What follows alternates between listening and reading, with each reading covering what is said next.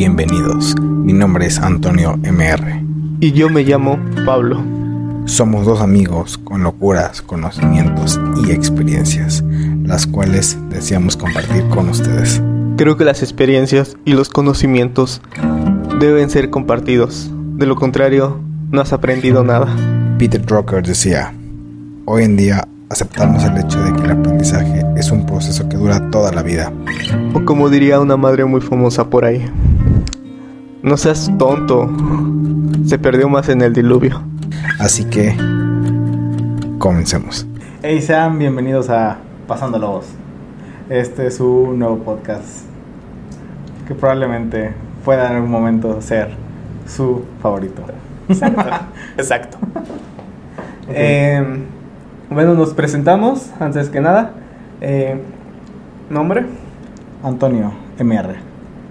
Y su servidor, Pablo CF. Soy bien mamador eso, de, pero bueno, así los vamos a presentar.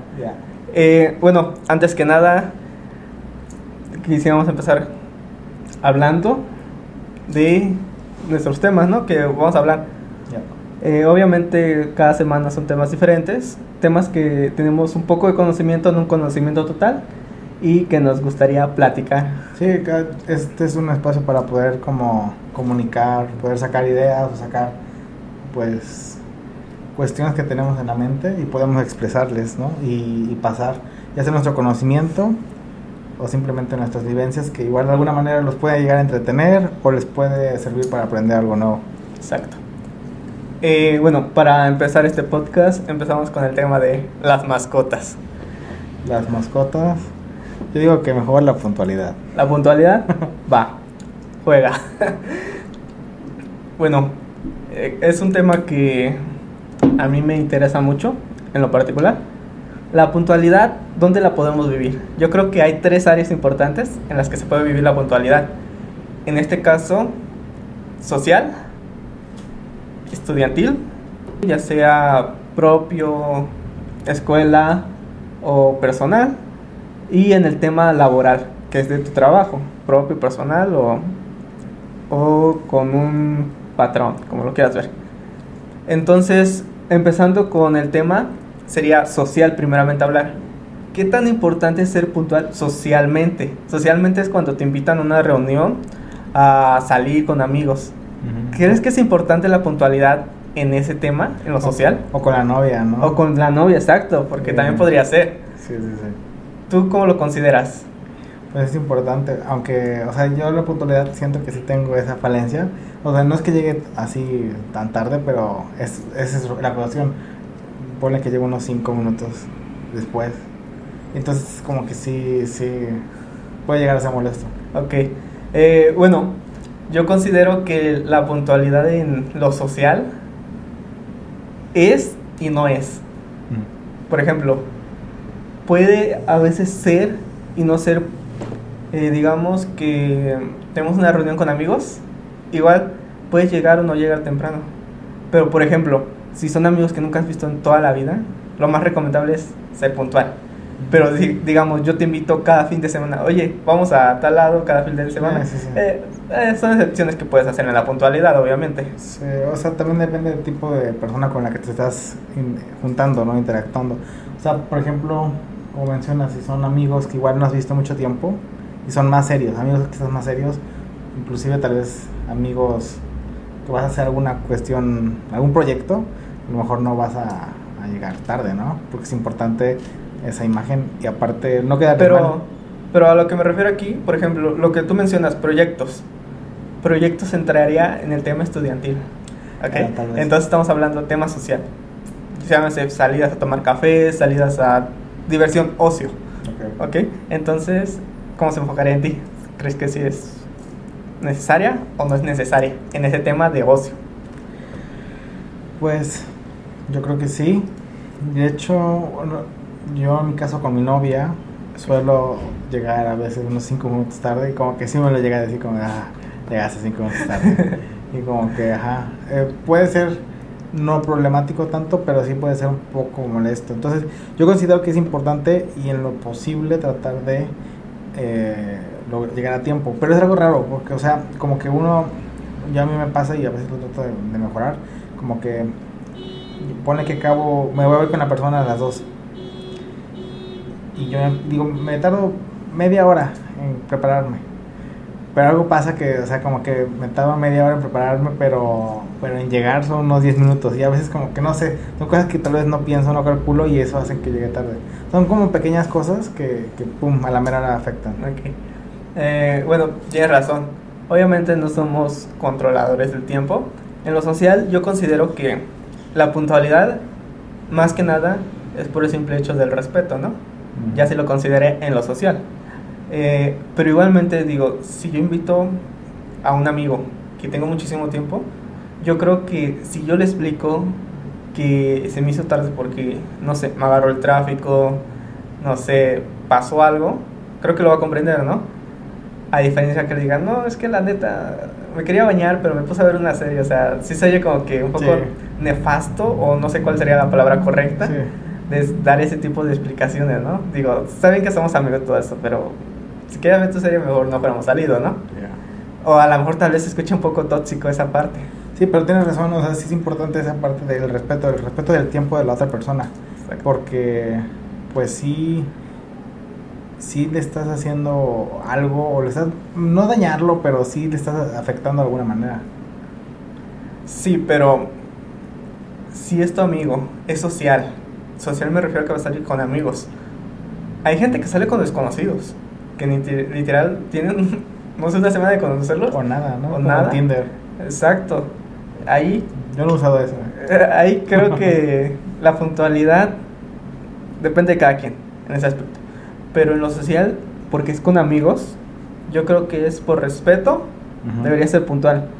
Pero si te pasa algo de que tráfico, tu mamá te pidió algo a la última hora o, o X cosa, yo creo que llegar un poco tarde en lo social no está mal, Es razonable. razonable. Ahora, en el tema estudiantil, ¿crees que sea necesaria la puntualidad en ese tema? Sí, y me, da, me, me- acuerdo de cuando, antes de que empezara la pandemia, yo siempre como que igual llegaba algo tarde, ¿no? Pero como que el último año antes de que em- empezara la pandemia, perdón por mencionarlo, pero empecé a, a llegar a tiempo. O sea, como que sí me programé, me programé como meticulosamente, chequé, porque como que me pasaba lo mismo que con amigos. Ah, me tardo media hora y a la media hora no, me tardé 35 minutos. Esos 35 minutos ya es un poquito tarde. Y aunque es un poquito tarde, ya es tarde. Entonces chequé meticulosamente mis tiempos y me di cuenta que me tardaba tanto bañándome, tanto cambiándome, tanto echando café, tanto en ir a la ruta y tanto en que pasara aproximadamente y qué pasaba si llegaba antes o después de una hora a tomar la ruta. Entonces me di cuenta que si tomaba la ruta al 10 para las 7 iba a pasar más vacía por lo menos en donde yo, yo vivo va a ser diferente, ¿no? Cada- pero iba a llegar más vacía la ruta, iba a pasar más rápido y me iba a poder subir luego luego, porque si la ruta va muy llena a veces se va y no te sube. Entonces, este, empecé a llegar a tiempo y se siente bien porque como que evitas problemas igual con el profesor, evitas que te pierdas alguna parte del tema y sencillamente creo que te hace sentir más responsable y ni siquiera quizás con, algún- con el profesor, como que te hace sentir más responsable contigo mismo. Exacto. Eh, yo concuerdo con lo que tú dices. La, la puntualidad estudiantil, eh, ya sea que estás tomando cursos de guitarra, es un estudio, eh, cursos de una escuela o cursos de un idioma. Ese es un tema estudiantil en lo que yo concuerdo. Entonces, yo sí estoy de acuerdo contigo en que tienes que tener una buena preparación para la puntualidad en esos casos. Por ejemplo, tú mencionas que te diste cuenta cuánto tiempo te tardabas en cada cosa. Yo también, de hecho, yo vivo más lejos todavía que tú. Sí, sí. Y vamos a la misma, bueno, vamos a la misma universidad. Entonces yo tengo que salir todavía más antes que tú. Pero a mí me pesa peor que a ti. Si a mí se me pasa una ruta, con una que se me pase, ya falló todo. Sí, sí. Entonces, vivir más lejos, la puntualidad te cuesta muchísimo más. Sí, Pero voy de acuerdo contigo. Digo, en el tema estudiantil, si es algo que, que es- estás haciendo por mejorar. Porque no lo haces por obligación. Si lo haces, está mal. eh, deberías replantearte por qué lo estás haciendo. Pero si lo haces por superación tuya, de nadie más, yo creo que la puntualidad sí debería ser una exigencia para ti. ¿Ok? Eh, entonces, retomando eso, sí es, sí es importante, pero algo que a mí me molesta mucho en la puntualidad estudiantil es que, por ejemplo, nosotros cuando íbamos a la universidad, literal había profesores que decían, no, es que llegaste tarde y ya no puedes entrar. Entonces era así como que, o sea, llegué cinco minutos tarde, o sea, donde está una tolerancia o algo, ¿no? Y tú dijeras, está bien, ¿no? Pero el problema es que él no es el ejemplo. Ese es el problema para mí. Digamos, te exige demasiado y él a veces no llegaba tarde. Y a veces ni llegaba. ¿no? ni llegaba. Entonces ahí no había como que una reperge- re- mm, repercusión. No sé si la repercusión. repercusión, ¿ok? Repercusión para el docente. Entonces, es algo que a mí me molestaba. Y me molestaba más porque él no tomaba un transporte público. Él iba en su transporte propio. Mayormente todas las personas de la universidad, yo nunca conocí a nadie que pasara en la ruta, sinceramente. Era muy raro. Todos tenían su transporte propio. Los profesores, ¿no? Ah, exacto. Entonces, sinceramente, que Yo- lleguen tarde Yo sé un profe que iba, en ruta. el de costos. ¿En serio? Sí. Ah, nunca me tocó verlo. Sí, yo lo vi muchas veces en la ruta Sí. y, y estaba chido. Digo, o sea, me parecía curioso que eh, fuera en, en ruta. No lo conocía en ese entonces, no se había dado clase, pero este, sí, me pareció curioso que un profesor fuera, pero se, digo, está bien. O sea, como que vi que normal, todo, todo chido. Pero sí, la, la mayoría de todos los profesores van en, en transporte propio, privado, y muchas veces llegaban tarde y pues ahí no pasaba nada, ¿no? Es más como que hasta, no sé, Te iban, puedes ir hasta más tarde, ¿no? No, iban hasta como que con calma, con su- iban por su café, así, no les importaba. Exacto. Y yo entiendo que a veces podrían llegar tarde y también tienen cosas que hacer. Pero literalmente yo nunca vi que un profe llegara tarde dijera, es mi culpa, merezco esta represalia como yo lo les hacía a ustedes de no puedes entrar a mi clase. Sí, sí, sí. O sea, nunca me costó. Sí, sí me tocó llegar a ver personas que sí decían, eh, una disculpa porque llegué tarde, pero hasta ahí. Pero nunca una represalia. Entonces yo creo que a mí me molestaba esa parte. Ok. Eh, y ya para trabajo. terminar, eh, la disciplina en el trabajo. Y ahí, ¿Tú, este, ahora sí ¿tú que... qué consideras? Y bueno, yo pues, de mi parte que, que tengo a cargo gente, este, ajá, como que sí te vuelves más meticuloso en eso, o sea, como que sí dices, "Mm, ya llego tarde. Y, y como que a veces se ve como que, uy, qué intenso, pero es que como que lo, desde la parte cuando tienes gente este, bajo tu responsabilidad, Sí. es como la cuestión de que si llegan tarde, mm, muchas veces mm, se van, hay- depende, ¿no? Hay de gentes a gentes, pero hay, gente, hay, hay veces que se van igual. Sea, como que no, no, no reponen el tiempo. Y en cuestión de, de tiempo, no, no es nada más el, es el puro tiempo, es la cuestión de el, el hacer o la productividad. Uno, uno yo, yo así lo siento, es de que, a ver, te estás llegando tarde, estás llegando igual, entonces me estás produciendo menos. Que producir menos es menos ingreso para la, la compañía y a su vez significa tener que, que pagarte lo mismo. Eh, Entonces ahí es cuando ya igual tienes que ver la cuestión de hacerles algún descuento, pero les molesta. No ven esas partes, ¿no? Y hay- gente o trabajadores que se dan cuenta y sí lo entienden y también reponen el tiempo y está muy chido. Y es entender la parte, ¿no? Pero sí en el trabajo considero que pues, es la parte esencial donde tienes que... Y, y- y a veces piensa uno, ahorita es mi ejemplo, como cuando tú eres eh, patrón no tienes eh, responsabilidad en gente. Pero también es lo mismo cuando tú tienes tu propia compañía o te autoempleas. Tú tienes que tener un propio horario porque es disciplina. Exacto. Y también es, si lo vemos así, es respeto de tus clientes, vamos a decirlo. ¿Qué tal si tú... Respeto más que nada a tus empleados, ¿no? Ajá, bueno, ponle que tus empleados lleguen media hora tarde, una hora tarde. Pero Tus clientes a lo mejor saben que tú abres a las, a las 9. No, exacto, es a lo que voy. Eh, me refiero a tus empleados de que tú, tú eres el ejemplo de que tienen, tienen que llegar temprano. Sí, también. Eh, hay, de patro- hay, hay de casos a casos, porque también este, hay muchos eh, dueños de, de compañías que literalmente eh, ellos nada más ponen el negocio y no van.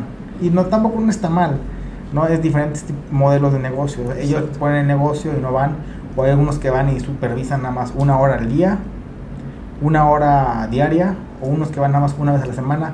Depende del tipo de negocio. Hay- o también hay, hay negocios que pues sí, son así, de que el patrón también va, pues casi que es un, un empleado, va a la misma hora, entra igual y sale igual, y sí, como que se convierte en un ejemplo a seguir de la parte de los empleados. Exacto. Eh, yo hice una vez un experimento cuando estaba laborando Mm. en una empresa. Eh, bueno, era res- respecto a la puntualidad. Mi experimento consistía, consistía en lo siguiente. Yo visualmente me di cuenta que cuando una persona llega tarde y empieza a llegar tarde, llegar tarde, los demás, los demás compañeros o como los quieran llamar, se dan cuenta. ¿Y qué pasa ahí? La negatividad se contagia. Entonces dice, ¿por qué él llega tarde? ¿Por qué a él no le dice nada? ¿Por qué a él no le pasa nada? Yo también voy a llegar tarde. ¿Ok? Entonces yo dije, ok, está bien. Pero ¿qué pasa si tú empiezas a llegar temprano? Pero no temprano haciendo, haciendo méritos de que llegas temprano. Simplemente llegas temprano y llegas y no dices, ah, yo estoy llegando, no, no le reclamas al de al lado, hey, yo llego más temprano que tú, tú ya me llegas. No, simplemente llegas temprano Ya. y ya. Y nada. Y eh, al cambio, empiezas a platicar con tu compañero y una buena relación. ¿Qué pasaría entonces ahí? Yo hice ese experimento. Mm. Empecé a llegar una o media hora antes. Llegaba, checaba Mm. y me metía a la hora. Y era el primero que siempre estaba ahí. Mm. Literal, yo nunca les decía de, hey, yo estoy llegando temprano, ¿por qué no? O sea, mi experimento no consistía en eso. Mi experimento es, es estar en, en una buena sintonía, pero simplemente con una mejor puntualidad. Sin peleas, sin reclamos, sin nada. Sin exigirle al, al otro que también llegue temprano. Entonces, yo empecé a hacer un día, dos días, una semana. A la semana y media, ¿qué crees que pasó? Empezaron a llegar un poco antes, ¿no? También Exacto. los demás. Exacto. Por alguna extraña razón, no sé, o sea, necesitaríamos hacer un experimento más grande para llegar a una, una buena, Mm. Un estudio científico. casi, exacto, casi. a un buen estudio. Pero, por ejemplo, en, en ese experimento pequeñito, Sí. Pasó que todos empezaron a llegar temprano. Y, y llegaban hasta más temprano que yo y yo me quedé así de... O sea, yo nunca se los pedí. Ya. Y eso que en ese momento yo tenía a cargo a todas esas personas. Yo Ajá. era el que les decía, les enseñaba y, y los capacitaba. Ujú. Pero yo nunca les dije, hey, lleguen temprano.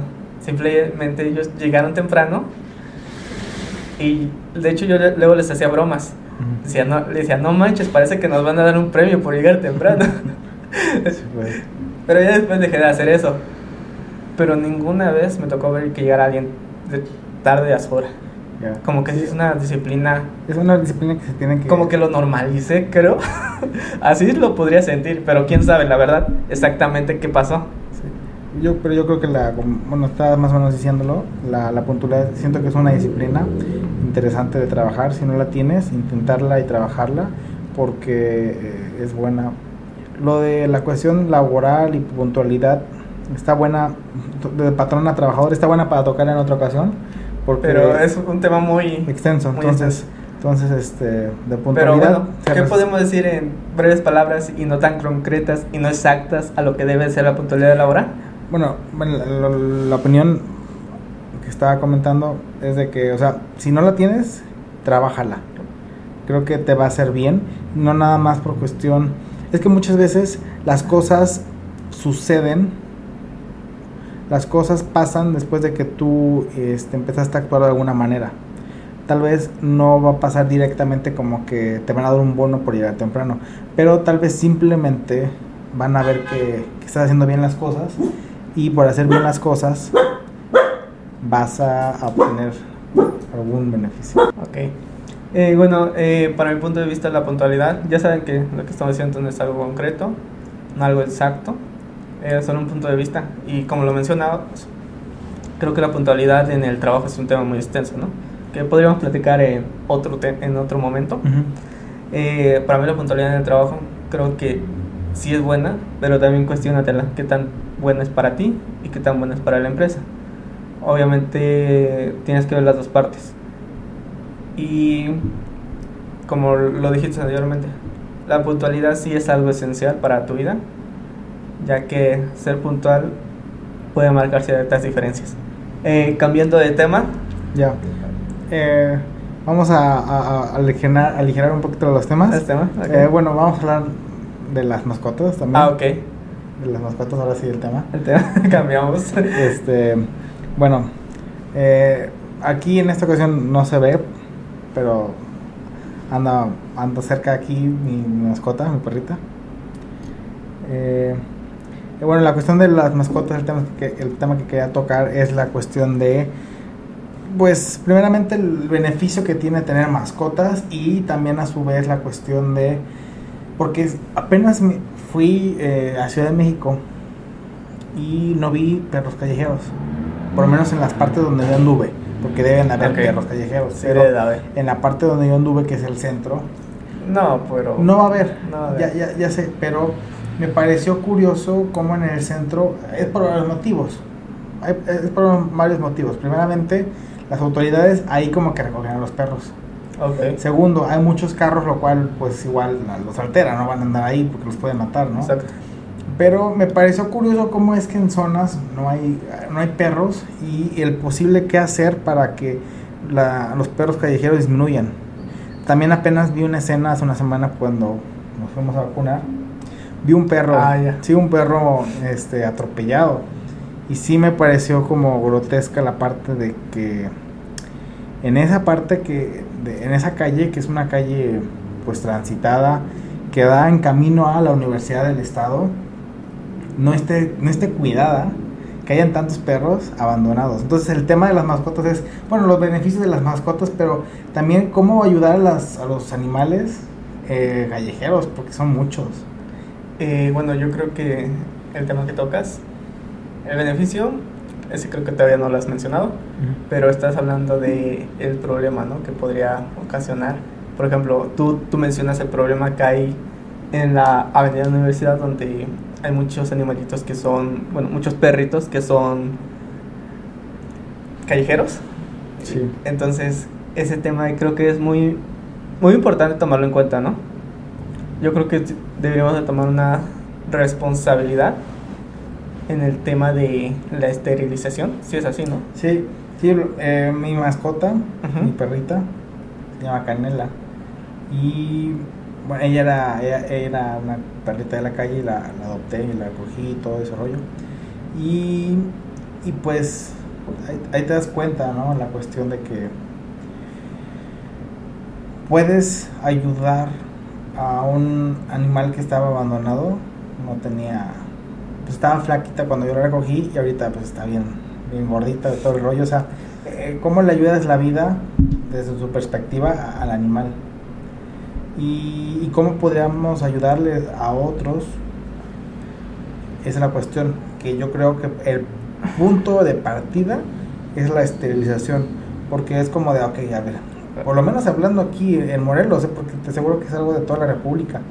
Aquí en Morelos o menos, aquí en Cuernavaca, han de ver fácil pues, unos 10 mil o 5 mil perros callejeros. Y es una estadística que no tiene ni fundamento. Sí, no. na- Es por lo visual que tú has Sí, visto, nada ¿no? más, o sea, yo siento que repartidos así muy... eh, hay unos 5 mil perros, no sé. Entonces, de esos 5 mil perros, si esterilizas, ponle que a 4 mil, para la siguiente generación, que son O unos sea- 10 o 15 años, se van a reducir drásticamente los perros callejeros. O no esterilizar, esterilizar a todos, simplemente agarrar a las que son hembras, esterilizar a las hembras o esterilizar a los machos. Sí, No exactamente a los dos. Sí, sí sería recomendable a los dos, pero principalmente decir, hey, ¿qué hay más? ¿Perros o perras? Si hay más perras, ¿por qué no buscamos todas las perras? Sí, Eh, no sé. tienes razón, sí. Y sobre ello, ¿no? Sí, porque- que es el problema principal, la Sí, porque tienes razón, porque si por ejemplo son 5 mil perros en este ejemplo, Ujú. Yo dije 4000, ¿no? Pero en ese caso, vamos a decir que es un- exactamente es un preciso 50-50. Podrías esterilizar al 50% a 2500 y ya con eso ya le das un bajón Bueno, muy bueno y, y más inclusive ahorra recursos tal vez y tiempo, ¿no? Sí. Eh, bueno, pero por ejemplo, tú hiciste un buen acto, eh, podemos llamarlo buen acto, el adoptar un perro de la calle. Eh, entonces, yo creo que es lo que deberíamos hacer todos, ¿no? Adoptar una, un- una mascota de la calle que literal tal vez está sufriendo. Eh, estoy hablando desde el tema de las mascotas, porque muchos pueden decir, ah, ¿cómo puedes hablar de las mascotas y la humanidad? Tu propia raza no la quiere. Sí quiero la raza, pero el tema que estamos toman- tocando ahorita son las mascotas. Sí. Después tocamos el tema de las personas que viven en la calle y todo eso y, y ya. Pero ahorita estamos hablando mascotas principalmente, ¿ok? Sí, es es que el- yo siento que los animales, o bueno, los perros y gatos están en nuestra sociedad humana. Ujú. O sea, y aparte, para empezar, todos somos un ente que está en el mismo planeta Tierra. Bueno, no, no, Y- no tomemos en cuenta que está en nuestra sociedad, porque también la gente que está en la calle está en nuestra sociedad. Sí, claro. Entonces, Sí. eh, dejémoslo- Pero, pero las personas de la calle, que no las estoy incluyendo, Ujú. este, hay que ayudarles y este y todo, pero también son, son cosas complicadas, no nos vamos a meter tanto a fondo, Pero- pero ellos tienen porque yo conozco a gente de la calle que, que tiene la posibilidad de salir, pero como que no quiere. También vamos a decir que hay, hay gente de la calle que, que puede, porque es un ser humano que puede razonar y pensar y puede hacer cosas, pero a veces no quieren. Y también hay unos que no pueden porque tienen algún problema mental o alguna cuestión complicada. Pero bueno, ese es un punto. Ok. El chiste es de que ah, tratemos de ayudar a, ¿A las mascotas? a las mascotas porque, o sea, sí, sí apenas lo vi hace una semana, o sea, fue una escena un poquito complicada. O sea, no fue gran cosa, iba manejando, vi al animal, este lo atropellaron, estaba ahí y nada, no sé, o sea, no lo habían recogido, este, y se ve que es algo que sucede en esa avenida muy frecuente, porque yo en, en Facebook veo un grupo de, de, de perritos y no sé qué, y ahí publican, este perrito está lastimado en Avenida Universidad, tiene la pata mal, este perrito está muerto, este perrito, este, esto, esto, o sea, como que, y nada más es ahí, Ok. por poner un ejemplo, pero volviendo de adoptarlos y sus beneficios, Ok. ajá, dime. Eh, bueno, yo, yo no he adoptado sinceramente perritos de la calle. Sí tengo mascotas, pero no son razas conocidas. Sí. Es una raza X, o sea, es una cruz a lo mejor. Ni sé qué raza es. Como, como nosotros, ¿no? Como nosotros, no saben ni qué raza son. ok. Eh, y no creo que debería existir una raza mejor que otra, pero hay razas que se, se hicieron genéticamente para que saliera ese tipo de mascotas, ¿no? Con ciertos rasgos. La mascota normal creo que es la de la calle. Yo pienso, pero no sé exactamente cuál sería el perro normal para decirlo. Ujú. Pero hablando de los beneficios que tiene tener una mascota, Sí. yo creo que sí conlleva... Hay ciertos cambios. Eh, yo he visto cambios, por ejemplo, si tú tienes una familia que se lleva bien y todo eso, pues de repente si tienen controversias, peleas o cosas así, una mascota ayuda mucho a aliviar esos tipos de cosas. Como que la mascota, hace cuenta, digamos tú y yo, nos llevamos muy bien. Y de repente, hey, güey, ¿qué hiciste? ¿Por qué hiciste esto, no? La mascota no va a llegar a decir, hey, güey, cálmense, ¿no? Simplemente llega y bien feliz y todo. Entonces yo creo que las mascotas sí alivianan ese tipo. Sí. Yo hablo de, de pleitos pequeños, ¿eh? No, pleitos grandes, ple- pleitos pequeños. Sí, o sea, sencillamente una mascota te va a... Es que una mascota como que te, li- te libera muchas cosas, o sea, te quita de estrés. eh, o sea, yo, yo en la particular como que sí veo que es algo que va a estar canijo después cuando pase el tiempo. Yo casi casi no me puedo dormir sin, si no está ahí mi mascota cerca. O sea, no sé, como que... Eres ya- dependiente. de ser independiente. No, es que como que, bueno, es un ejemplo, ¿no? Pero sí, eh, la neta es como que, no sé, o sea, es como un compañero de vida casi casi, ¿no? Que está ahí conmigo. Me Ok. voy- yo, yo, yo, yo o sea, salgo a pasear mucho, a caminar. O sea, como que si voy solo, como que sí puedo, pero la neta como que este me da flojera. Pero cuando voy con mi mascota es como que no vamos hasta Sí, Ciudad de y México yo si creo quieres, que- caminando. Que los perritos son las mascotas más nobles que pueden existir. Ujú. Sin desmeritar a los gatos, que a mí me gustan mucho los gatos, pero son distintos. Son distintos. Tienen una mentalidad más, Liberal. más liberal, más libre, Más por así decirlo.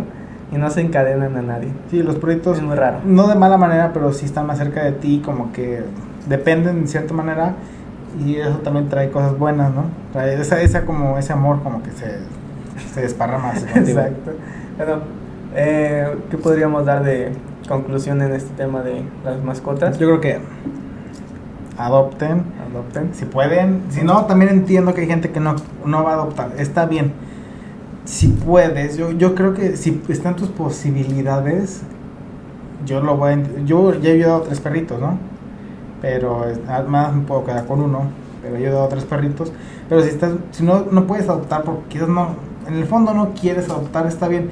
Algún día vete a dar una vuelta y ve a algunos perritos. De seguro donde tú vives van a ver perros callejeros que ubicas y esteriliza uno. Creo que va a ser una pequeña microayuda, pero va, va a servir ah, en, el, en el mediano plazo. Y, y este. Ah, bueno, adopta y esteriliza, ¿no? Lo, lo que siempre dice. Exacto. Creo que ese sería el tema principal, adoptar y esterilizar. Eh, bueno, creo que De las mascotas. de las mascotas creo que ese sería todo el tema. Ya. Eh, ahora, ¿con qué tema continuaríamos? Tatuajes. ¿Tatuajes? Tatuajes. Tatuajes en tus besos llevo en todo mi cuerpo. No. Eh, claro, es una canción. de- Pero sabes qué significa, ¿no? Eh, sí, pero no. ¿Qué significa? Ok, no, no. Eh, es una canción, yo le dije por la canción más que nada. Eh, ahora, hablemos de los tatuajes. Ya. Los tatuajes, ahorita en la actualidad, más que nada. No nos vayamos a tiempos antiguos, a tiempos atrás, porque existen creo que desde civilizaciones atrás, ¿no? Los tatuajes, donde se tatuaban con espinas y pam, pam, con una, Una piedra, roca, una una piedra y pam, pam, pam, ¿no? Y creo que esa, esa forma de tatuar se está viendo actualmente Sí. como que una tendencia de, ah, ahora tatuate así como... como, hipster. Ajá. Pero se ve chido, pues. la Se ve chido, pero no sé qué tan recomendable sería, ¿no? Yo, yo siento que es, es muy doloroso Sí, y no se lo recomendaría, pero cada quien, tu cuerpo. este cuerpo. Exacto. Eh, en el tema de los tatuajes, yo creo que es difícil.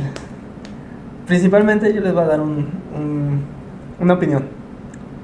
Eh, creo que antes de hacerte un tatuaje, debes de, de decir, de razonarlo contigo. Es más, medítalo. Enciérrate si quieres, no sé, una hora o el tiempo que sea necesario y di, quiero hacerme esto y qué va a conllevar tener esto. Sí. Porque hasta tus mismos amigos, tu misma familia te puede decir qué es esa porquería que a lo mejor ya no te vas a poder quitar. Sí, es que los tatuajes, mira, hay un dicho que, que me gusta, eh, no sé si se, se puede considerar un dicho, pero si te quieres tatuar algo, no te tatúes inmediatamente. Yo soy alguien que un poco piensa más las cosas, pero quizás no, no, no podrán algunas personas hacerlo, pero si pueden, aplíquenlo. Si te quieres tatuar algo, no te tatúes luego, luego, espérate un año. Si después de ese año sigues deseando tatuarte, va, tal vez sí es algo que realmente lo quieres y va, pues anímate, ¿no? Pero a veces somos humanos y a veces surgen algo como que momentums como de, ay, sí, Es un pero al otro día, al otro mes, ya no lo vas a querer y te vas a arrepentir. Por eso es mejor que te esperes, en mi recomendación, un año. Es un buen tip. Porque esto de aquí se desglosa, ah, quizás, quizás hasta los mismos tres puntos que hace, mencionaste, hace rato mencionaste, se desglosa socialmente, tal vez educacionalmente y donde se pone muy rígido es en lo, en lo laboral. Eh, sí, En lo laboral. hay unas pequeñas excepciones, pero pero Ah, sí, sí está, sí está muy rígido. Por lo menos aquí Eh, en México, ¿no? Lo que me lo que mencionas de espérate un año, creo que sí me agrada. Por ejemplo, eh, la idea de yo, yo sí tengo tatuajes, obviamente, Sí, aquí porque- tiene una Virgen de Guadalupe en la espalda. como todo México, ¿no? Eh, no, pero, por ejemplo, eh, yo para hacerme un tatuaje, yo no es como que un día vea a mis amigos y vi sus tatuajes y dije, no mames, se ven chidos y los quiero hacer. Porque muchas veces puede pasar eso. Pero mi idea de hacer un tatuaje no fue así. Mi idea de hacérmelo fue de eh, la secundaria. Yo empecé a ver tatuajes. Obviamente no me puedo tatuar porque yo, yo sí obedecía un poco a mi mamá. No tanto, pero sí tenía una obediencia de, de oye, no te hagas esto. Pues, no lo hacía. Pero a mí sí me gustaba, me llamó la atención. Pero a esa edad tú no tomas las decisiones. Estás muy chico. Estás muy bueno, hay gente que se aloca O sea, que sí se anima, pero Sí, bueno, está pero- más chico. Entonces yo me esperé, me esperé, pero yo nunca me, se me quitaron esas ganas de, eh, que hacer un. Que, Ujú. O sea, las ganas mías sí eran real. Y cuando tuve la oportunidad dije, lo voy a hacer. ¿A qué edad Fui- fue a los... Estaba en la, prepara- en la preparatoria, en la, ¿cómo se llama? En la universidad. ¿A poco? Sí, fue en la universidad. ¿En Fue- primero? Ajá, casi en primero. Un poquito antes de entrar a la universidad, como unas semanas, pues yo un mes antes. ¿En el prope? ¿De Butico? Ajá, exacto, con el propedéutico. Casi después del propedéutico. Ok. En esas transiciones de que todavía no nos daban resultados, Ujú. ahí fue cuando me fui a tatuar. Ujú. Fue, fue un momento en el que dije, ah, creo que este es el momento y creo que me sirve. ¿ok?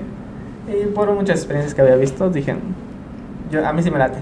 Pero lo que voy de que yo se apruebo eso de que dices, espérate un año. Yo estoy de acuerdo porque tengo una amiga, eh, no digamos nombres, que también tiene tatuajes. Ajá. Y la verdad, yo nunca se lo he dicho. Pero a, a mí sí me gusta cómo se le ven hasta los tatuajes a las mujeres. En mi punto de vista personal. Los demás, cada quien en su punto. Pero a mí me gusta ver si en verdad ella quería ese tatuaje. Y ella siempre tiene un tatuaje en esta parte. Y yo siempre le digo, ¿qué es eso? ¿Por qué te dices eso? ¿Somos delincuentes? y ella se molesta como no tienes idea. Y entonces yo me quedo, ¿por qué te molestas? Y a mí me quiso hacer lo mismo. Me, me agarró, me descubrió la playera, me la bajó ¿La espalda? la espalda. La Virgen Guadalupe. Y me dijo, ¿qué es eso? ¿Qué es eso? Y le digo, ah, es un tatuaje, me gustó y me lo hice.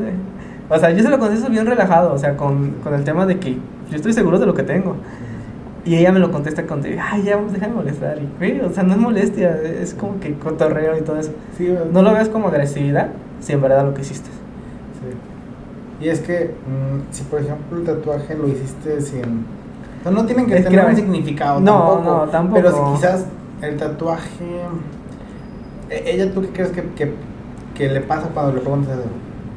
Yo siento que siente como que, que no lo puede mostrar en todos lados. A diferencia de ella, yo siento que si voy a cualquier lado y me preguntan, sin problemas. No, no me entra una, una, un resentimiento Te de... van a besar hasta la espalda. Ajá, de, de, ¿por qué traes tatuajes? O un resentimiento de, de algo, de cualquier cosa que me podrían llegar a decir. Entonces yo no tengo eso. Y yo siento que ella se lo tiene. Porque yo siento su amigo, conociéndola. Y que sientas eso con tu propio amigo. Ahora imagínate cómo vas a sentirte Sí. con las personas que son. Sí, hay, hay como que se, se pone complicado o hay que pensar en la cuestión de los tatuajes. Porque si con un amigo, como que, pues sí, te, te vas a incomodar. Sí, sí pasa. Eh, va a haber un montón de gente que, que pues sí te va a, a criticar de verdad, te va a señalar y pues no sé si vas a poder aguantar esa cuestión, ¿no? Exacto. Entonces también eh, creo que los tatuajes mm, tienen como sus pros y contras como todo. También a la vez, si no puedes aguantar un, la cuestión de tener un tatuaje y porque va a haber gente que te va a criticar, quizás no te lo deberías hacer, ¿no? Exacto. Eh, y más aparte, no se lo deberían de hacer porque es algo que le he preguntado a todos los que tienen tatuajes. Incluso me lo pregunté a mí mismo. Y a todos nos pasó igual. Cuando te haces tu primer tatuaje, quieres otro. ¿Te entra una... ¿Sí dice dopamina cuando quieres algo? Yo o- creo que sí. ¿Sí? Sí, de dopamina. Sí, dopamina. No entra una dopamina de querer volverte a tatuar. Y tatuarte así de, no sé, como que te entra de, te gustó la sensación a lo mejor, o no sé qué pasó, y te quieres volver a tatuar. Y todos los que se tatúan me dicen que les pasa eso. Yo les digo, si te vas a tatuar, ten en mente eso y sácate de la cabeza. Di, no necesito. Sí, porque no estoy, yo sé lo que dije, no se refiere a que los tatuajes sean malos, simplemente que si te vas a hacer uno, tienes que, bueno, igual te tiene que gustar lo que te vas a hacer, y dos, también tienes que tener esa, pues tienes que tener como una buena mentalidad de que me gusta, me lo voy a hacer porque yo quiero y no me importa lo que las demás personas me digan. Exacto. Esa es la postura que deberías de tomar ante los tatuajes. Y también creo que otra cosa por la cual yo me decía de hacer tatuajes es por el afán de sentir de que eres capaz de hacer algo. No eres dependiente de alguien. si yo, no sé, de mañana o cualquier otro día me quedara sin mi empleo o lo que sea, como diría mi mamá, siempre hay algo que hacer. No necesitas ni un título ni nada. Sí. Hay algo que hacer. Solamente piensa un poco más, trabaja un poco más y verás que no es tan imposible. Eh, te va a costar más trabajo, va a ser más difícil, pero si, si en verdad dices, yo lo quiero hacer, lo haces. Ese sería mi punto de vista si te hacer un tatuaje. Sí, y bueno, más mm, conectándolo con la cuestión del, de lo laboral, por lo menos aquí en México, eh, sí, los tatuajes tienen como esa complicación de que si tienes uno, te cierran muchas veces puertas. Esto es algo como muy, quizás de Latinoamérica, por lo menos lo, lo sé aquí en México. En Estados Unidos me parece que ya está más relajado, ya es como que pues X, ¿no?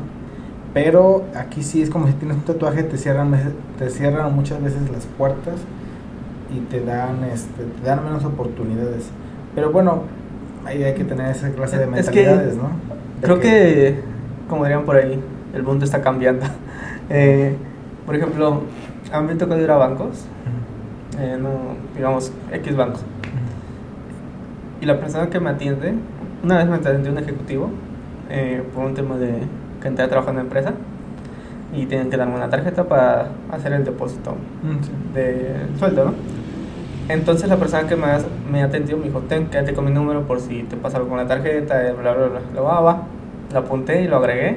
En su foto de WhatsApp tiene, tiene, tenía más tatuajes que yo, como Ujú. tienes idea. Y los tenía en los brazos, que es una parte muy visible, Sí. que mucho, muchas veces no te dejan. Y dije, no manches, o sea, es un banco reconocido, ¿no?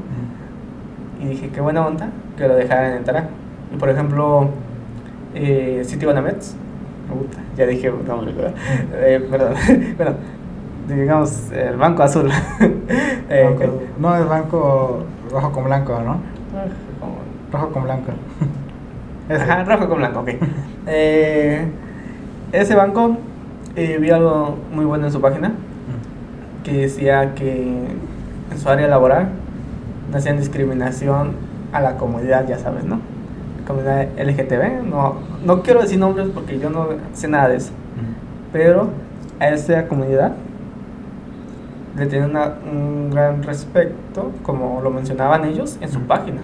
No es algo que yo estoy diciendo, lo decía su página oficial. No Y- es publicidad. No es publicidad. y decía que si tú tenías esas preferencias, podías trabajar en esa empresa sin problemas. Y dije, ah, qué buena onda, ¿no? Entonces el mundo como que sí ya está cambiando y se está aceptando. Pero Sí. también hay empresas que, újules, agárrate porque te van a discriminar como no tienes idea. Lo, lo de ser eh, LGBTQ, más, eh, que de plano, o sea, sí, sí, sí noto, yo me acuerdo mucho, bueno, eso está un poco disruptivo el tema, cambia, pero yo me acuerdo mucho en la primaria que me acuerdo mucho de esto y, sí luego me acuerdo y digo, no manches, o sea, pero bueno, era una época un poquito distinta, no hace tanto tiempo, pero sí. La profesora nos decía lo siguiente. Cuando, por ejemplo, a mí me gustaba una niña, me da pena. Como que me fue penoso con las niñas desde chiquito. Decía, está bien, no hay problema que te guste esa niña. Malo que te gustaran los niños. Sí, pues era una, una frase de, de las personas de antes. Sí. Malo que te gustara un niño. Sí, Malo que te gustaran los hombres. O viceversa, que a una niña le dijera, malo que te gustara una niña. Ujú. Ajá, Exacto. como que sí lo decían mucho. Pero creo que eran tiempos muy Eh, diferentes. sí, sí, sí, ahora. Pero, pero hoy en día ya, la verdad no le veo, o sea, siento que, que no aceptar a alguien en un trabajo por ser eh, LGBTQ, no tienen, no tienen ningún caso, o sea, es Sí. como que X, ¿no? O sea, mientras la persona tenga la... literalmente vale, o sea, no Ajá. X, ¿no? Yo creo que de- lo que deberías de fijarte más que nada es si eres competente para llevar a cabo el trabajo. Sí. Independientemente de que lo que sea. Sí, es como X, ¿no? Totalmente. Y creo que ojalá, y tal vez está trabajando en eso, van a, van a ver un cambio de generación muy, eh, muy brusco tal vez. Este, pues, sí, o sea, es, es triste también porque son gente que conocemos, ¿no? Que tenemos, que tenemos familiares de esas generaciones. Pero pronto va a haber un, un como que cambio de generación, donde esas generaciones más grandes se van a ir y como que poco a poco eh, van a haber más gente un poco más joven donde esas ideas las van a ir cambiando y van a ser más flexibles. Donde lo- la cuestión de los tatuajes como que pues ya va a ser también algo normal, no va a importar. Exacto, ya va a ser un tema que Normalizado. normalizado. X. Bueno, eh, cambiando el último tema. el último ¿no? tema, ¿no? Eh, ¿Es el tuyo? Ya, bueno, se conecta más o menos a esto, ligeramente. Es sobre la productividad y también como sus cuestiones que pueden llegar a ser Tóxicas. tóxicas, por decir esa palabra que puede ser un poco cliché últimamente, pero eh, Eh, bueno. La productividad, o sea, eh, como que ¿Qué yo, es ser productivo? Para empezar, ¿no? yo considero que la productividad es intentar hacer más De en lo menos que tiempo. puedes. Hacer más en menos tiempo y de la mejor Menos manera. tiempo. Ok, de mejor manera. Pero ahorita me ha pasado últimamente, no sé, siento que quizás es porque he estado como que quizás cansado por estar así muy, muy, muy, muy a tope mucho tiempo. Este, como que a veces estoy medio más así, más relajado. Y a veces me, da- esa sensación de que no estoy siendo productivo. O sea, ponle que estoy acostado. "Ah, Podría estar leyendo, podría estar estudiando, podría estar haciendo esto, esto y esto y esto. Como que no, no, no, no puedo tener un descanso así muy bien porque siento que no estoy siendo productivo. O sea, no sé qué opinas. Es un tema complicado. Porque obviamente la productividad lleva una disciplina. Que la disciplina es difícil de conseguir. Porque muchos confunden la disciplina con la motivación. Por eso es que la gente que se mete al gym entra motivado y no disciplinado. Entonces la motivación recuerda que se te va a acabar. La disciplina te tiene, se te hace como un ciclo. Es lo que te hace seguir, o Ajá. sea, la- lo que te hace mantenerte ahí. Exacto, porque no, no es emocional. La disciplina es de como que una línea recta y la emoción es de dibujar la línea. Entonces, al momento de que digas, ah, ya no, ya me gustan líneas, ahí terminó tu línea. Ujú. Y la disciplina es como que una línea recta que siempre va a estar ahí. Sí.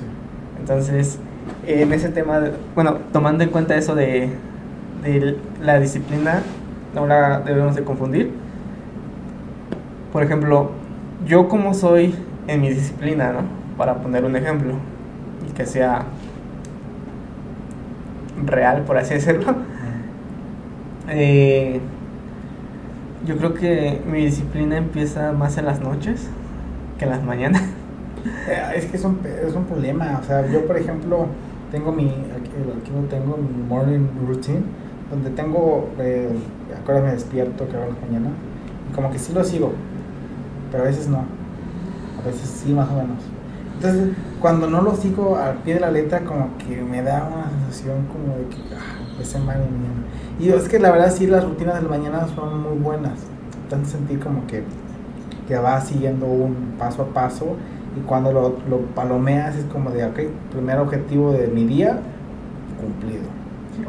Pero este, cuando no, como que sí me hace sentir medio, Como que te falta algo, ¿no? como que no logré el primer objetivo del día, Estás incompleto. completo desde la mañana. Sí. Ya después le tengo que echar ganas, ¿no? Porque no me va a dejar que me tire eso. Eh, obviamente. Pero, ajá, Imagínate que, que todos tomaran esa ideología de "Güey, me salió algo mal en la mañana y ya Ah. los demás chis madre. no. No, quedo. no, eso estaría pésimo. Imagínate al doctor que te van a atender y hacer una cirugía, que te diga, no, no me tomé ni mi café a tiempo. Yo creo que lo voy a cortar un poco de más. No. o me voy a pasar de algo, ¿no? Pero, Eh, ah, hablando de doctores, eh, bueno, ese es un tema diferente a la disciplina, ya. pero que me gustaría tocar. Eh, hay gente, lo he visto, y espero que no sea algo que se ponga de moda, que lo hagan de moda, o que lo empiece a hacer la gente. No me gustaría. La gente quiere cobrar por algo que ya se le pagó. Te explico. Ah. hay gente que dice que, que si a ti te sirve un servicio, por ejemplo, eh, dice, hay mucha gente que dice, ¿por qué al doctor que te curó y todo, si tú haces un millón de pesos, ¿por qué no le das medio millón a él? Porque se supone que él te curó y si él no te fuera curado, tú no fueras hecho ese millón. O sea, ahí va la, la, la teoría, ¿no? De, de por qué están pidiendo un extra de algo que ya se les pagó. Entonces dice, ¿por qué no le vas a dar medio millón si él te curó? Tal vez tú hubieras muerto y ese millón existiría. Y entonces como que es una terapia de, ah, no, sí le tengo que dar a lo mejor, tal vez sí se lo merece. Y yo digo, ¿por qué le vas a pagar a alguien algo que ya se le pagó? Sí, es que, o sea, bueno, eso no lo había escuchado, pero está raro. Está raro. No, Ah, porque es que ¿Eso dónde está surgiendo? ¿En Estados Unidos o...? lo vi, es que no quiero decir el nombre de la persona, pero es un, ¿Pero lo viste es un coach. ¿Real? Es- ajá, es un coach. ¿Gringo? No, es de aquí, Ah, de México. ¿Barbas? Exacto. Ajá. Problemas, censurado, hackeado, todo. Ajá.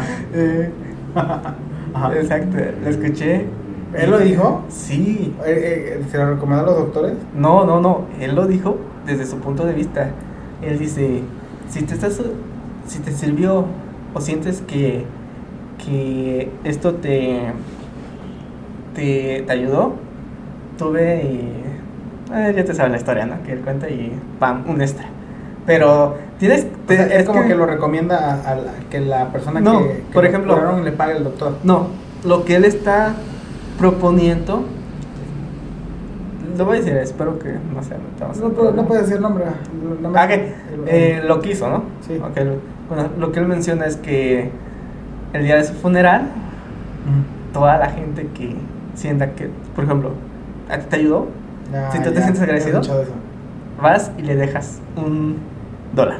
Entonces yo dije, güey, y lo podría vender como tú quieras, de, ah, no, si ellos quieren, si ellos en verdad se sienten agradecidos conmigo, güey, o sea, no mames, ¿qué eres, eres la nueva iglesia o qué pedo? ¿No? Pues sí, es lo que haces, ¿no? Pero- pero es- es, es es- lo que tú haces en el, cuando pasan y te dicen, da el diezmo, ¿cuánto das? ¿No? Como tú sientes que estás dando gracias y Ah. todo lo que quieres. Pero es esa idea la que dijo él y la estás modificando o también No. lo, lo dijo para No, no, no, no. La idea de él es esa, la, la que estoy mencionando del funeral, ¿no? Pero lo que yo voy es que no creo que se le haga, lo quieran hacer todos. Por ejemplo, imagínate que tus maestros te digan, eh, si sientes que pasaste la materia por mí, eh, una lana. Original los maestros Ajá, cuando al me muera, final. creo que van a dejar un dólar. O, sea, o sea, imagínate, todos van a empezar a cobrar un extra por algo que ya se les pagó. Eh, tiene, tiene como Eh, dos lados, ¿no? Pero, pero- pero, pero, o sea, Yo me quedé pensando en eso. Tal vez no pase, tal vez sea ilógico, pero eh, nada más es una cosa que dijo así eh, por decir, pero Yo sentía que estaba con mi. Dije, o sea, sentí que era la, la nueva iglesia, güey. Estamos dando Sí. algo es que, es que rompe con la cuestión, pues vamos a llamarla capitalista, que la idea de la cuestión, más o menos, no O vamos sea, a meternos todo yo- yo creo es de que... que- si tú haces algo, tú brindas un bien o un servicio, vas a recibir un dinero. Estoy de acuerdo. Ahí acaba el de la, la cuestión y, y pues ya. Si no, imagínate, hace como que una máquina de... No, no, hay, hay activos, que es otro rollo, pero o sea, ahí como que ahí acaba, ¿no? Exacto. Yo, yo lo que quiero llegar es que esperemos que no todos Que queramos hacer algo así o parecido, replicar, ¿no? replicar en ese tema. Si me muero, bueno. Van a dejar un dólar. No, Eh, eh, es bueno. Yo sé que el, que el tipo es muy bueno en lo que hace. Es lee como una bestia, yo imagino. Y es bueno. Pero esa parte no me gustó. A mí, a mí, al parecer no me gustó. Pero bueno, él tendrá sus motivos, todo eso, pero... eh, Sí. También me cae bien. Hay lados, ¿no? Lados- el la- lado bueno y el lado malo. Pues, o sea, no puede estar de acuerdo Pero, en todo. pero hay alguna idea que me gusta de, de una persona que, o sea, es como, no, no tienes que, o sea, me, me agrada lo, lo que él dice, el, el- el Barbas, nada más que lo que la otra persona dice, es de que, o sea, no te quedes nada más con esa idea, o sea, cuestiónala y también toma de otras ideas, porque, o sea, también es cierto que si te endiosas con una idea de una persona, Exacto. quién sabe si tenga todo lo, lo- lo correcto, No, porque, no, no. porque esa persona pues también tiene sus errores y virtudes, entonces tú trata de con diferentes, diferentes cuestiones eh, llegar a tu, a, tu, a tu idea, a tu propia Idea. idea y Eh, tus propios pensamientos y decisiones. Como dirían por ahí, ¿no? Estás a dos libros de darte cuenta que eres un petejo. O que tu idea es una una mentira. Eh, como lo creador. Pero bueno, volviendo nada más para ir acabando la cuestión de la productividad, me gustaría que me digas, o sea, por ejemplo, yo en esas cuestiones, o sea, es que es complicado porque yo, yo sí como que me gusta echarle ganas, pero a veces me siento mal de echar la hueva, ¿Por qué? porque siento que no estoy siendo productivo.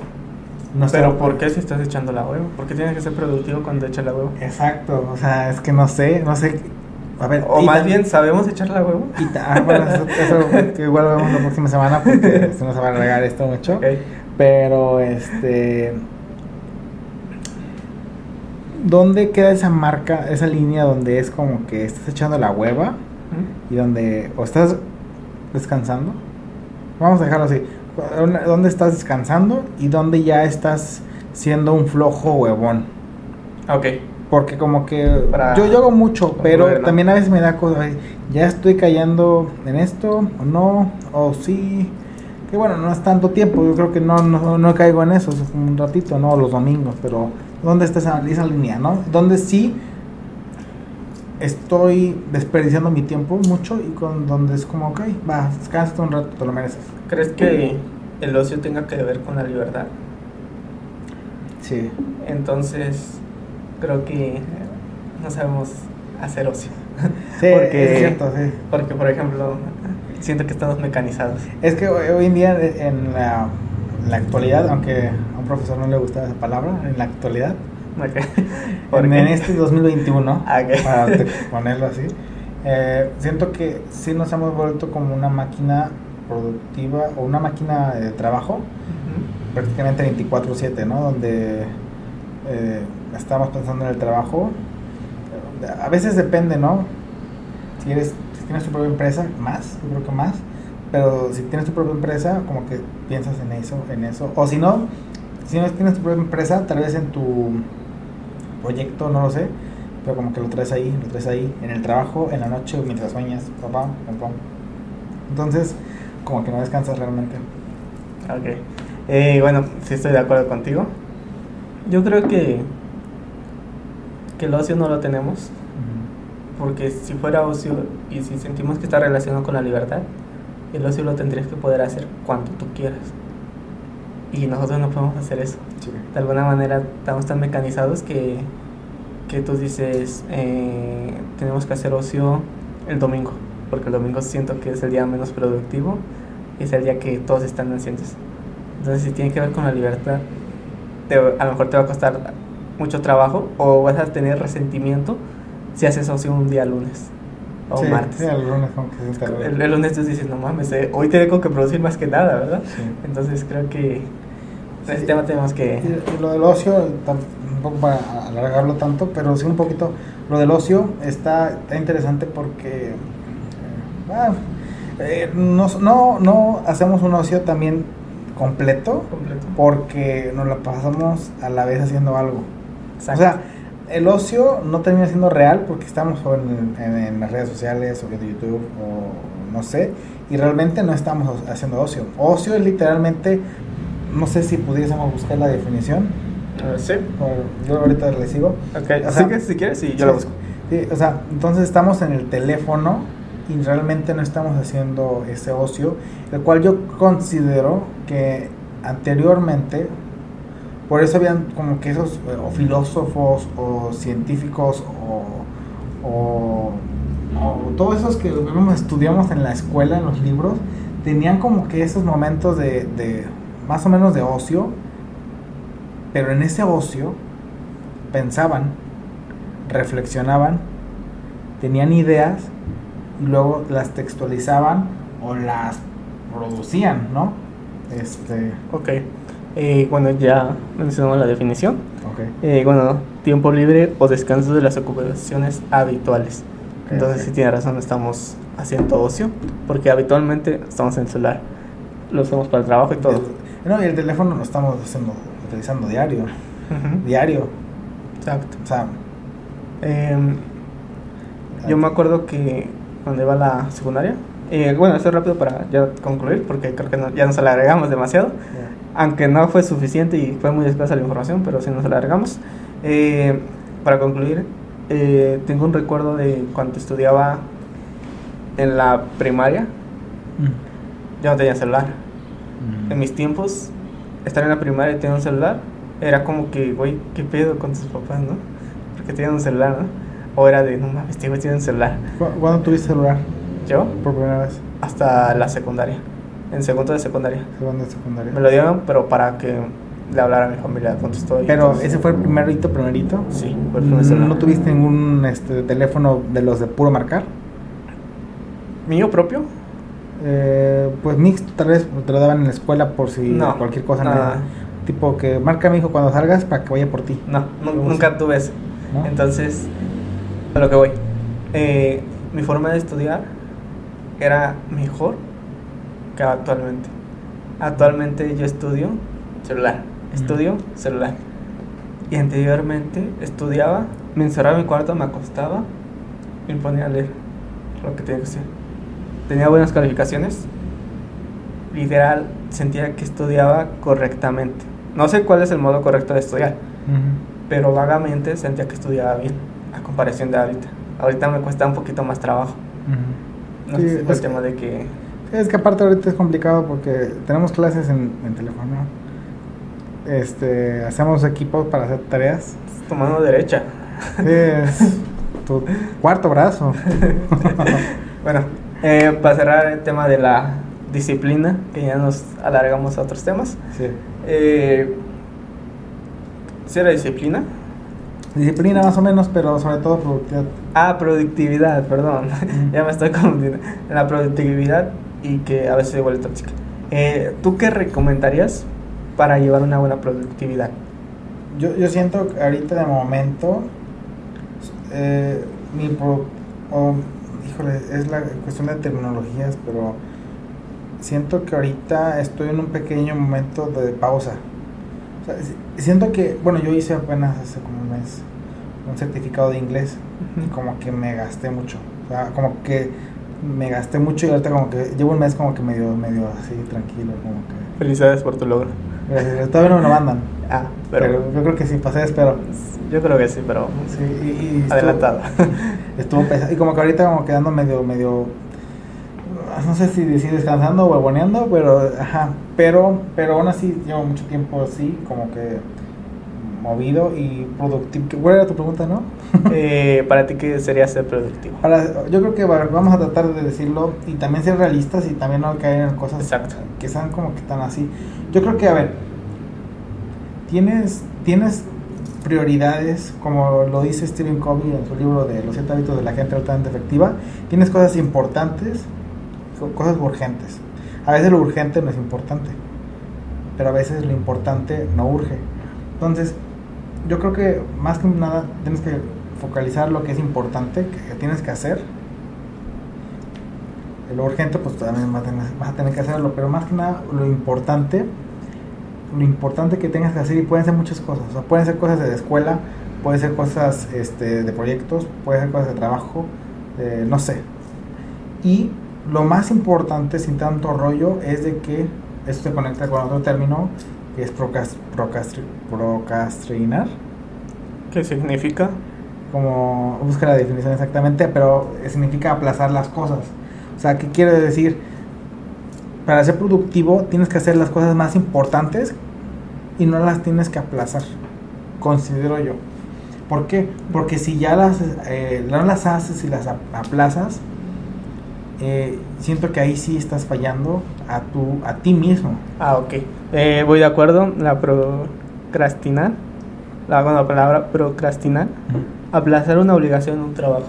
Eh, ¿Está correcto lo que tú dices? Para mí, eh, lo, lo que yo creo que está bien para, para la productividad es que, como tú lo mencionas, hay cosas que pueden ser más importantes que otras.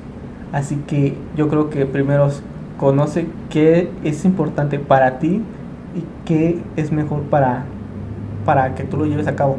Por ejemplo, te poner un ejemplo muy, muy bizarro. Mórbido. Muy. Así de, o sea, es obvio, pero para que se entienda, ¿no? ¿Qué prefieres? ¿Estudiar para tu examen de mañana que va a ser tu certificado? por ejemplo, el de inglés o irte de farra o de fiesta. es obvio, ¿no? Sí, Es obvio la respuesta. Que, que irte de farra. es obvio que tienes que irte a tomar. No, no hay una mejor opción. No, No. es cierto. No, es, es obvio cuál es la, la respuesta. Menos ¿no? si es el día siguiente, no quieres hacer el examen Ajá. crudo. Entonces, yo creo que nomás ponte a pensar tantito. ¿Qué es lo obvio? Y ya. Creo que de ahí vas a poder empezar a generar una productividad buena. Y otra cosa que yo quiero que Y- tengan mucho en cuenta. Y nada más, como paréntesis, no tanto lo obvio, lo, porque a veces hay un dicho que dice, eh, no tanto la palabra obvio, pero el sentido común es el menos común de todos. Entonces, lo que te va a beneficiar a ti, Ah, ok. porque a veces lo obvio, mucha gente de que no, no tiene mucho esa cuestión, no, no lo ve. Pero- Pero bueno, continúa. continúa. Ok.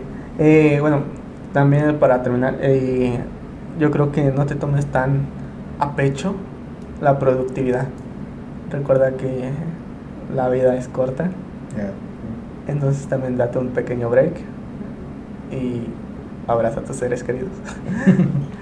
Eh, Yo creo que con eso terminamos. Con eso terminamos el podcast del día de hoy. el día de hoy, Pasando la voz. pasando la voz. Estuvo, estuvo buena la plática, estuvo buena. Eh, nos veríamos la próxima semana, ¿no? Eh, eh, Barbas, te- sí te queremos. no, no es la minucería, no es nada en contra del tuyo. Solamente fue un punto que Sí, sí, sí. queríamos tocar. Pero muy bueno, ¿eh? Muy bueno el tipo. Sí, bien. Eh, Todo bien. eh, qué buen episodio, ¿no? Para empezar. Sí, yo creo que sí. Nos vemos. Eh, la semana prox- no, siguiente. No, próximo episodio. Nos vemos en el próximo episodio. No sabemos cuándo va a salir, la verdad. Pero bueno, Eh, no sé si nos importa. No es cierto, si nos importa. Vale. Bye. adiós.